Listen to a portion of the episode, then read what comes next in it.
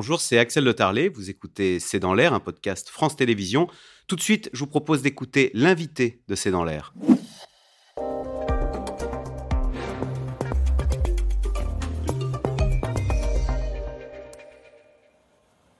Charles Laval, bonsoir. Vous êtes ancien inspecteur des assurances et vous publiez le grand livre de l'escroquerie, c'est aux éditions Le Passeur. Je monte l'épaisseur du livre, il y a 500 pages.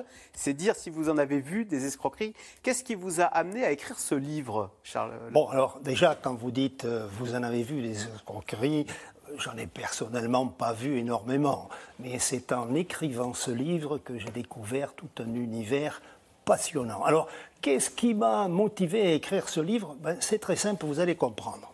Vous êtes chez vous, vous recevez un message d'un ami vous disant Dis donc, c'est toi sur cette vidéo. Comment vous réagissez?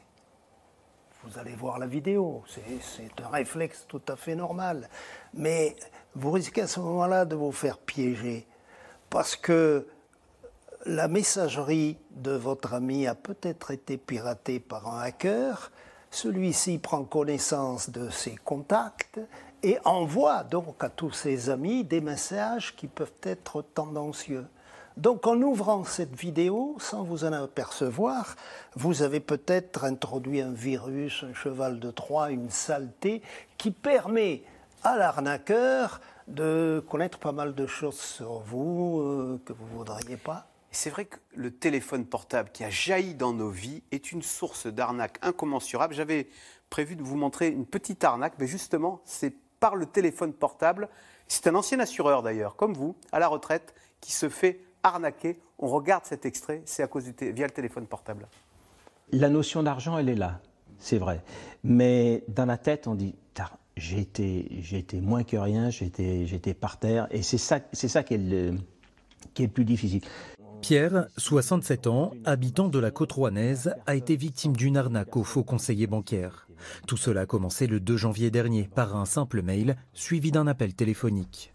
J'ai été sollicité en début d'après-midi avec une personne qui me dit Voilà, je suis un conseiller bancaire. Je voudrais savoir si vous avez été sollicité récemment par un piratage Amélie. J'ai dit oui, effectivement. Donc je rentrais dans la confiance. Le numéro qui m'appelait, et c'est un numéro que vous voyez sur votre carte bleue qui est marqué derrière. J'ai fait confiance jusqu'au bout. La personne m'a demandé des informations. Euh, il m'a dit bon, écoutez, vous êtes en train d'être piraté sur votre compte et il faut absolument qu'on réagisse. Pendant cette heure, il recevra des appels toutes les 15 minutes. Sans le savoir, Pierre validait en fait des paiements.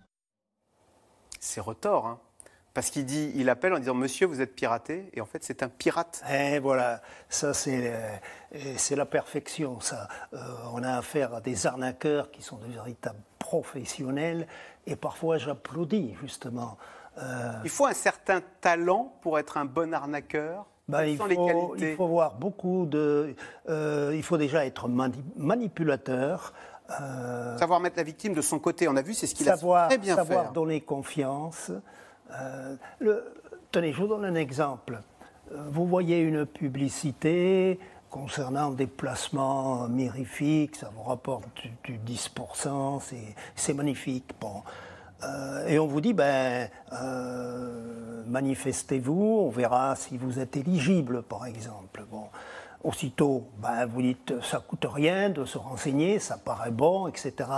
Et vous avez automatiquement en face quelqu'un qui immédiatement euh, vous répond et quelqu'un qui a une voix agréable, qui connaît bien son métier, qui vous met en confiance, euh, qui vous donne des chiffres, voilà comment on arrive à réaliser ce résultat. Et tout doucement, vous vous laissez prendre, vous vous laissez aller et vous allez commencer à investir. Parce qu'on s'est fait avoir par euh, vérifier si vous êtes bien éligible. Du coup, on a détourné l'attention, etc. On a vu le monsieur, il avait honte. D'ailleurs, il a refusé de se faire prendre face caméra. Pourtant, ça arrive au plus grand.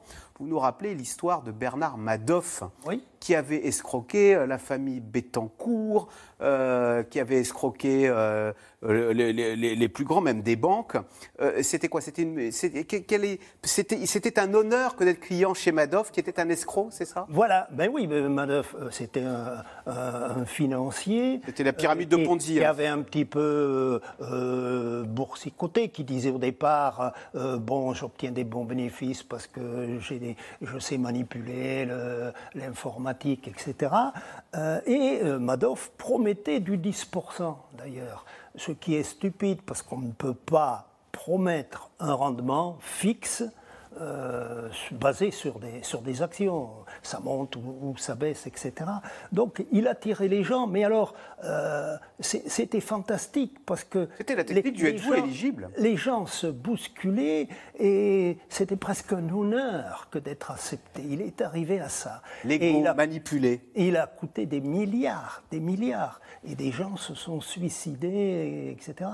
Et, en plus, euh, il a arrosé un tas de démarcheurs, euh, euh, si bien que ça se vendait et les, les, banques achetaient du, du Madoff. Alors comment on les... Comment, comment est-ce qu'il y a un conseil de base pour ne pas se faire avoir face à ces arnaqueurs qui montent bien leur coup et qui savent vous mettre en confiance? Ils ont quoi? Il faut refuser sa confiance systématiquement dès qu'on vous propose quelque chose? Non, mais d'abord être méfiant. Deuxièmement, ne pas se précipiter, bien raisonner. Vous me proposez par exemple un placement intéressant. Bon, mais je ne vais pas vous répondre euh, immédiatement, je vais me renseigner. D'abord, qui êtes-vous? Euh, Quelle société vous représentez? Quels sont les antécédents? Enfin, euh, tout un ensemble. Et puis peut-être que je vais commencer par miser un petit peu, mais pas beaucoup. La seule chose, comme vous êtes manipulateur, vous allez m'annoncer des résultats très bons, et je vais me laisser avoir tout doucement. Je vais vous redonner encore de l'argent, et le jour où je voudrais récupérer mes ah, sommes, là. Hein, plus personne.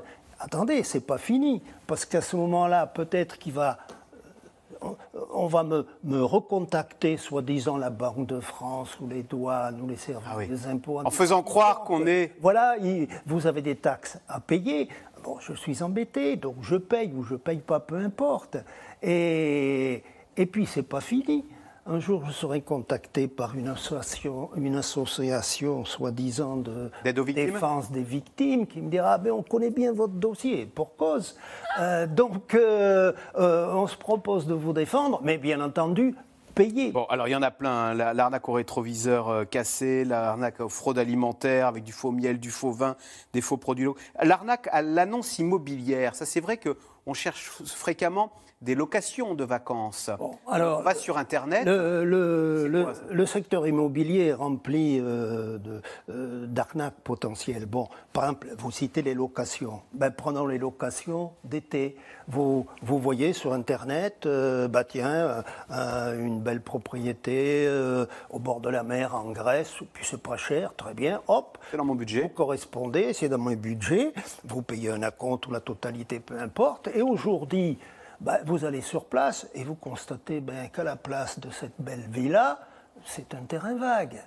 Ou bien il y a une belle propriété, mais vous n'êtes pas le seul. Il y a une dizaine d'autres euh, vacanciers qui viennent aussi. Alors on s'en prend au propriétaire, là, du coup euh. Mais le propriétaire, lui, parfois, ben, il n'est même pas au courant. On a usurpé sa faute, Et on a, on a usurpé. L'usurpation d'identité, c'est quelque chose de terrible. Je crois qu'en France, chaque minute, il y a une personne qui, ou une entreprise qui se fait usurper l'identité.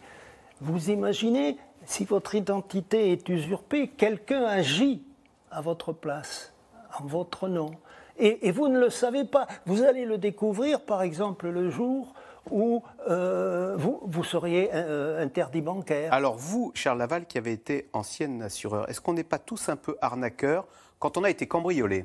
On sait quand on a été cambriolé, on se dit oh l'assurance va rien me rembourser. Est-ce qu'il n'y a pas la tentation pour les particuliers qui sont victimes de rajouter une ou deux factures, ni vues ni connues? Euh, Tiens, j'ai récupéré une facture de l'ordinateur du voisin ça, m'augmentera mon indemnité ce que me remboursera l'assurance. Alors là, vous parlez de la fraude à l'assurance. Bon, je, le décris dans mon ouvrage, ainsi que la fraude sociale, fiscale, la fraude en politique. On pourrait dire beaucoup de choses là-dedans. Mais revenons à l'assurance.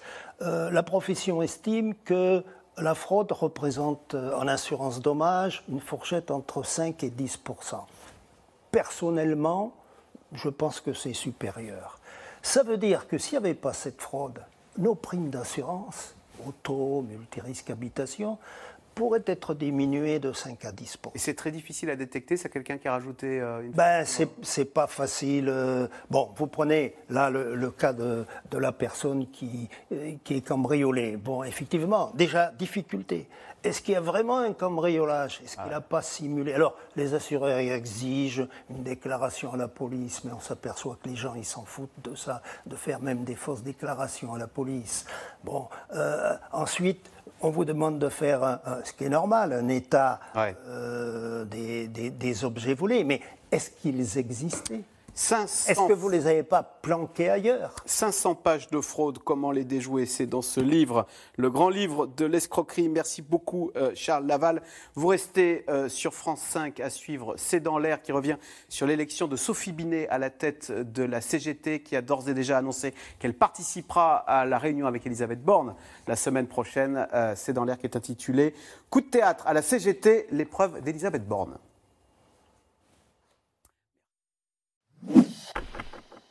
Merci d'avoir écouté C'est dans l'air. Comme vous le savez, vous pouvez désormais écouter l'intégrale, mais aussi l'invité ou vos questions à nos experts. Tous ces podcasts sont disponibles gratuitement sur toutes les plateformes de streaming audio. Et pour le replay vidéo, c'est sur France.tv, bien évidemment. À bientôt.